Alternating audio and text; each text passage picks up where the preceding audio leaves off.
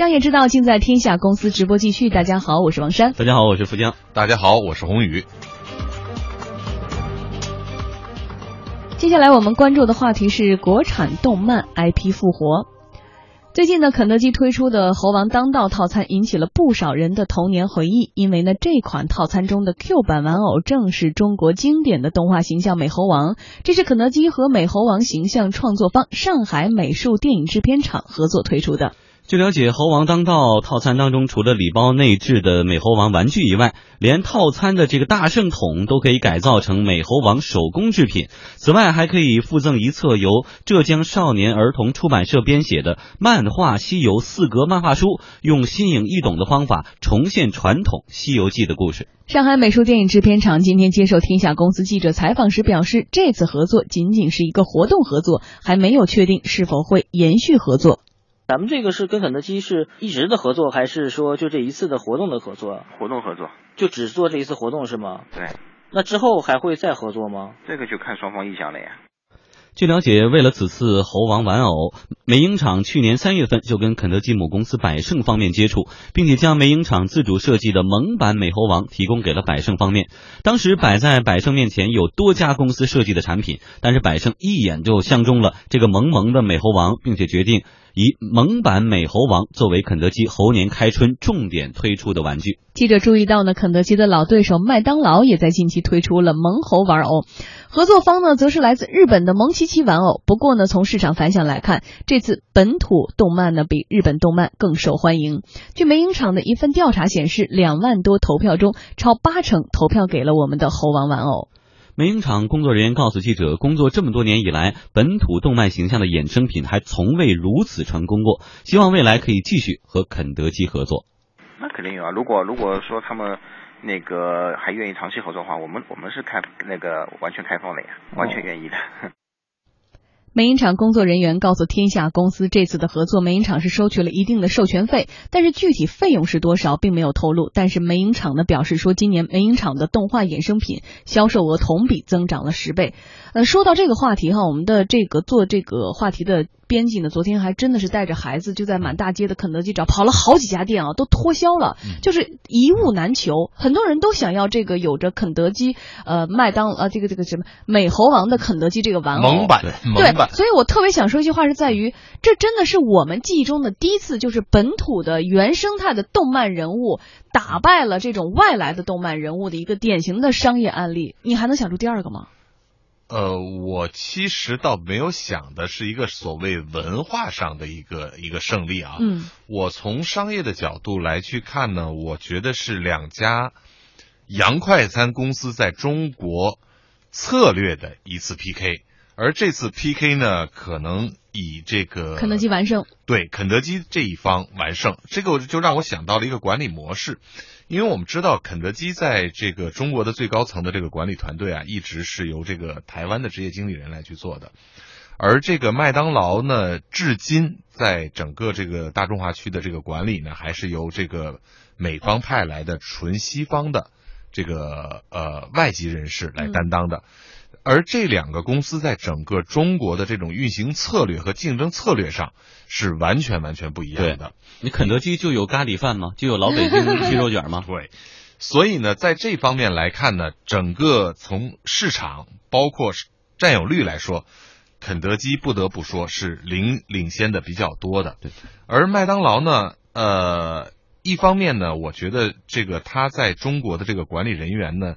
一直是从美国来派驻的，他尽管对中国文化已经非常了解了，嗯，但是呢，的确，我觉得那种灵活度和对中国文化的这种接受程度和推广程度差了很多，是差了很多。另一方面呢，他的这个总部对品质的这种管控一垂直下来，授权对中国呢，可能也有一定的这个局限性。嗯，而这个百盛集团在中国旗下的这些店。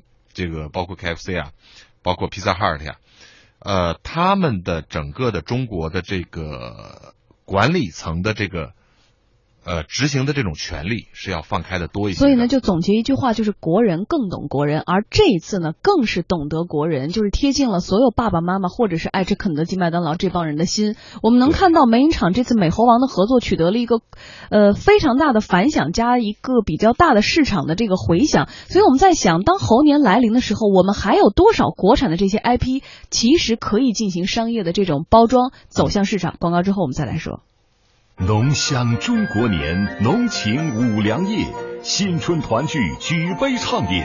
五粮液恭祝全国人民新年快乐！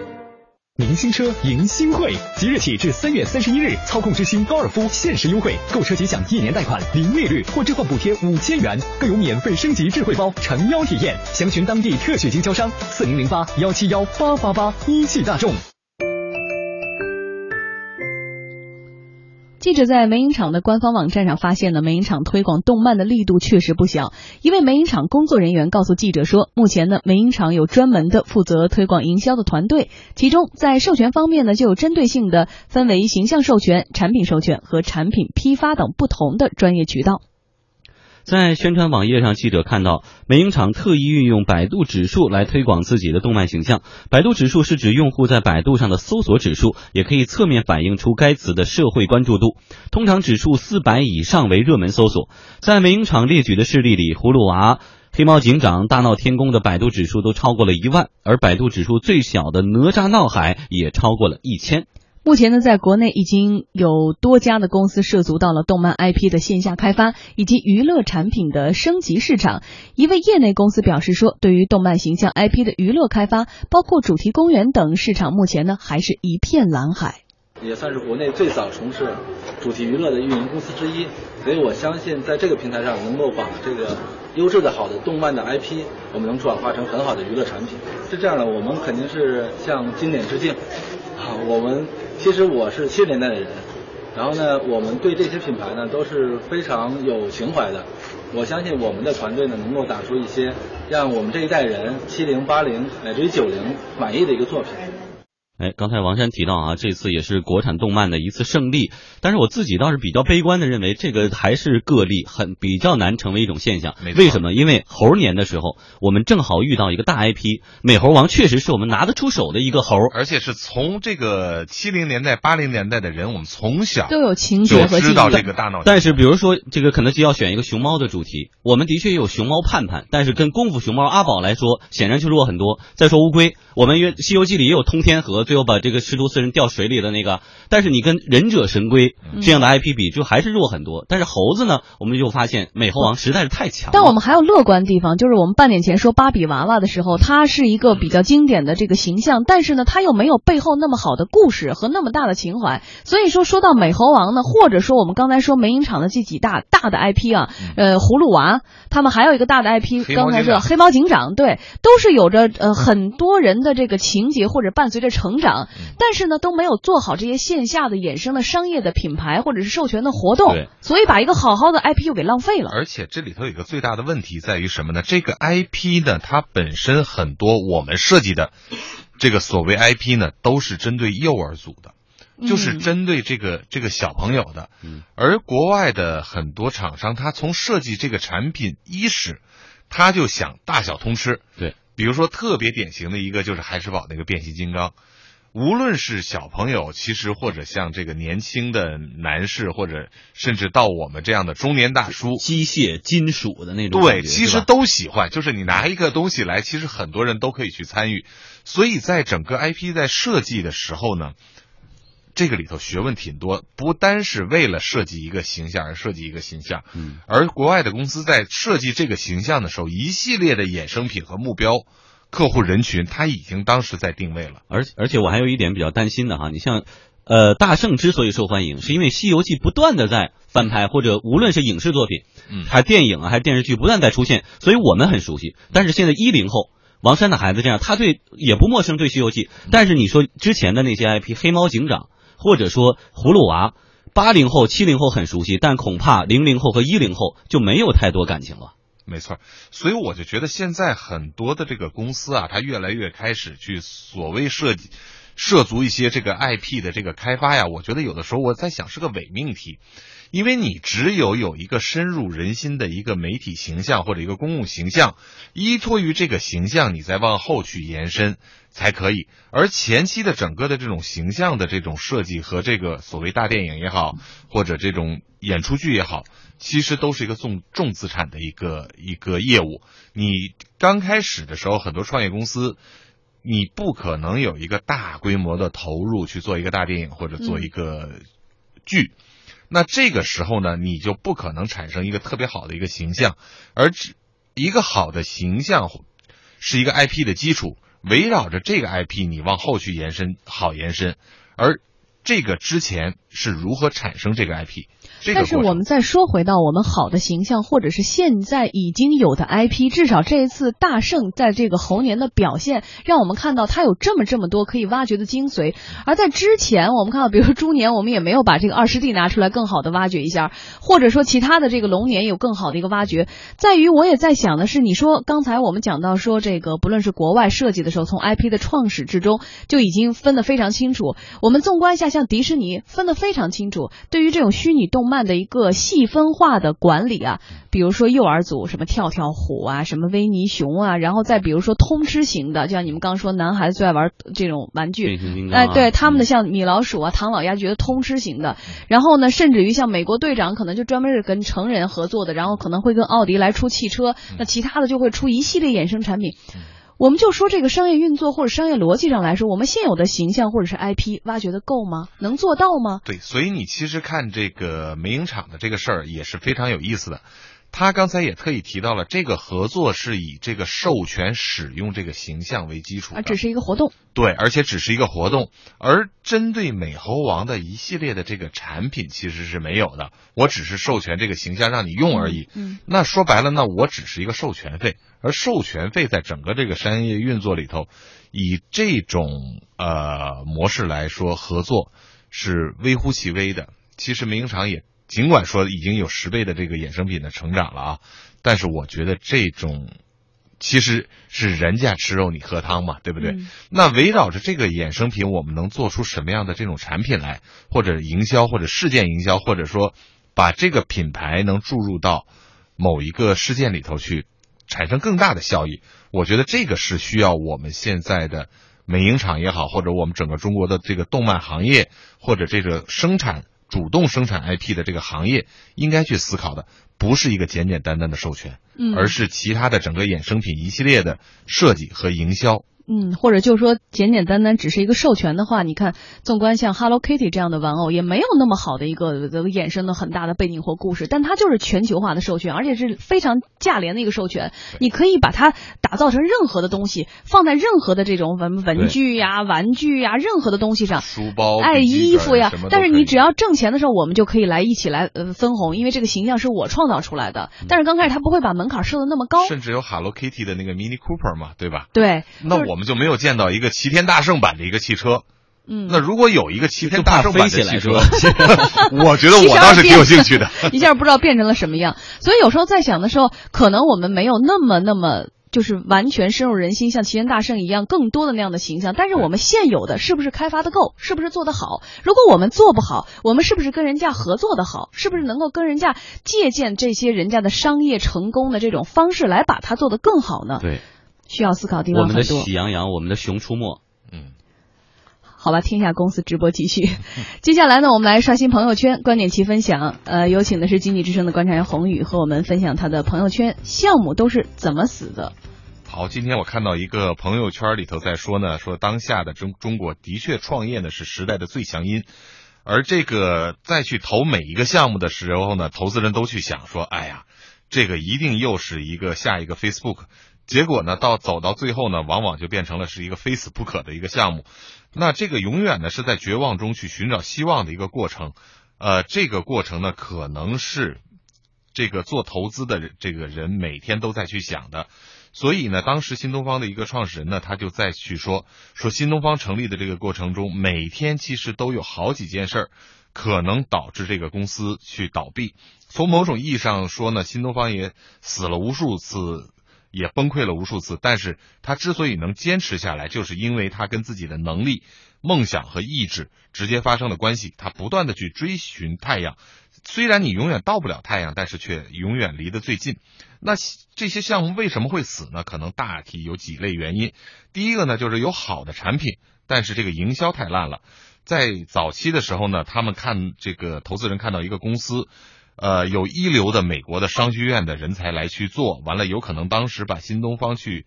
呃，推翻了。它基于网络，有一万人同时在线，这个整个设计的都特别好。但是呢，它就是缺少一个本土的这个营销专家，没有本土化。我们经常说这个有一些这个我们不喜欢的营销，比如说把脑白金宣传成这个补药，说隔壁人买了黄金酒，你怎么不能给我买？你可以说这是道德绑架，你可以说是缺乏道德，但是事实证明，可能这个对中国人还是有效的。第二一个呢，就是有了一个好的团队，但是风气不好。那通常我们在投资的时候呢，可能这个有一个投资人找到了技术，找到了市场，然后找到了投资人。这个投资人呢，又把 B 和 C 拉到一起，所以 A、B、C 凑到一起，所有的人都想发财，但是碰到困难的时候就开始互相指责。所以呢，这个时候呢，这个每个人互相拆台的时候，整个这个团队的风气就变坏了。第三一个可能出现问题的呢，就是同梦不同床。梦虽然好，但是床不同。每个人想要的东西是不一样的。因为创业呢是非常艰难的，很多初创公司在前三年基本上看不到可能能赚钱。每个人的薪水呢只能拿到两三千、三四千。但是大家都在坚持，这是为什么呢？就是因为有一个共同的梦想。如果没有这个共同的梦想，是不可能让大家坚持下去了。呃，第四一个呢，就是好马配了破鞍。这个案例呢，可能是最近呃刚刚发生的。这个有一个呃医药公司，然后这个有生物学的博士、法律学的博士，这个联合创业。讲起这个产品呢，就头头是道。但是你当去他们问他们怎么去卖，这个 B to B 的生意怎么去做的时候，大家就都傻了眼了，因为他们生活在这个理想中，认为我只要有了好的产品，我就一定能卖出去。但是在现实生活中呢？这个往往是呃不存在的。最后一点呢，就是对客户没有敬畏之心。企业一定要有一个原则，就是对客户无条件的去热爱，必须把客户的追求当成自己的追求，把客户的利益当成自己的利益。如果永远对客户怀着敬畏虔诚的心理，但即便这样的公司赔光了，我觉得市场也会去认可的。好的，谢谢宏宇分享。公司发布会。天下公司直播继续，还有哪些最新消息？马上连线值班编辑唐明。唐明你好，嗯，好的，王山。公司发布会，见人见事见观点。国家食品药品监督总局网站今天是发布了消费提示。近期呢，食品药品监督总局组织开展了对冬虫夏草、冬虫夏草粉以及纯粉片产品的检测检验。检验的冬虫夏草、冬虫夏草粉以及纯草片产品中呢，砷含量为四点四到九点九毫克每千克。那冬虫夏草呢，属于中药材，不属于药食两用物质。有关专家分析判断啊，保健食品国家安全标准中砷限量值为一点零毫克每千克。长期食用冬虫夏草以及冬虫夏草粉和纯粉片呢，会造成砷过量的摄入，并可能在人体内蓄积，存在较高的风险。那想要身体好啊，想吃靠吃冬虫夏草肯定是不靠谱的，还是要踏踏实实的锻炼身体。春运期间呢？呃，春节期间呢，北京远离雾霾啊，正是一个锻炼的好时节。而呢，未来呢，这样的天气呢，也可能会越来越多。为进一步强化中污染天气的应对，昨天呢，环保部会同中国气象局联合发函，要求从即日起到三月三十一号，京津冀地级及以上城市实行统一重污染天气预警分级标准。其中呢，北京、天津、唐山、保定等城市呢，率先实施。有环保专家表示啊。试行这种分级标准呢更为细致，而且呢考虑了污染程度对人体健康的影响。京津冀统一标准呢有利于整个地区的重污染应急。不过呢，这一次环保部统一的预警分级标准呢与北京现行的重污染应急预案分级标准呢略有不同。其中呢，橙色和红色预警的启动标准存在差异。环保专家表示啊，统一的分级标准中呢，橙色以及红色的预这个预警的门槛呢都有所提高。这也就意味着呢，备受关注的北京空气重污染红色预警启动的次数呢会大幅的减少。那另外呢，随着北京大气治理逐步的推进，未来出现红警的情况呢也会越来越少的。春节期间天气好啊，开车出游一定要小心停车。那从即日起，交通部门北京市的交通部门呢将加强对违法停车的查处力度，在设有禁止停车线、禁止停车标志以及网状线等地点的违法停车，将被处罚二百元、扣三分。那据了解呢，调整之前呢，呃，在设有禁停标志、呃笔记标线以及这种重点路段停车呢，驾驶员会被罚一百元、扣三分。这次调整之后呢，处罚的力度是加大了。根据北京交通局有关负责人介绍，大力整治违法停车呢是今年的一项重点工作。那除了加大执法力度，交管部门呢还将综合运用现场处罚、民警贴条、协管员贴条以及电视监控、移动车载固定监测录入等管理手段，全面强化违法停车管理的力度。春节如果不想出门的小伙伴，可以在家打开电视看看中超球队在亚冠的表现，因为啊这些球队都下了血本。今天下午，中超江苏苏宁俱乐部通过官方微博宣布，正式签约乌克兰间联赛的劲旅。顿涅斯内顿涅斯克矿工队巴西前锋谢呃特谢拉四年，这个转会费啊就高达五千万欧元，而这一转会费的数额呢是再次打破了前一天恒大引进杰尔逊马丁内斯刚刚刷新的中超转会费记录。从一月二十一号上港宣布呃这个埃神加盟开始，短短半个月的时间啊，中超转会记录呢已经四度易主。在拼烧在拼钱烧钱的中国足坛来说呢，投入之大，刷新频率之高，不得不让世界足坛为之汗颜。这一时段的公司发布会就是这些内容。好的，王珊。好的，谢谢唐明介绍，再见。天下公司这一时段呢，我们关注了芭比娃娃以及国产动漫 IP。下一时段您将听到的是互不相让。今日头条炮轰艾瑞咨询数据作假，艾瑞说无稽之谈。两家公司到底在吵些什么？前途未卜。多家银行宣布暂停 P2P 支付渠道，P2P 行业将向哪里去？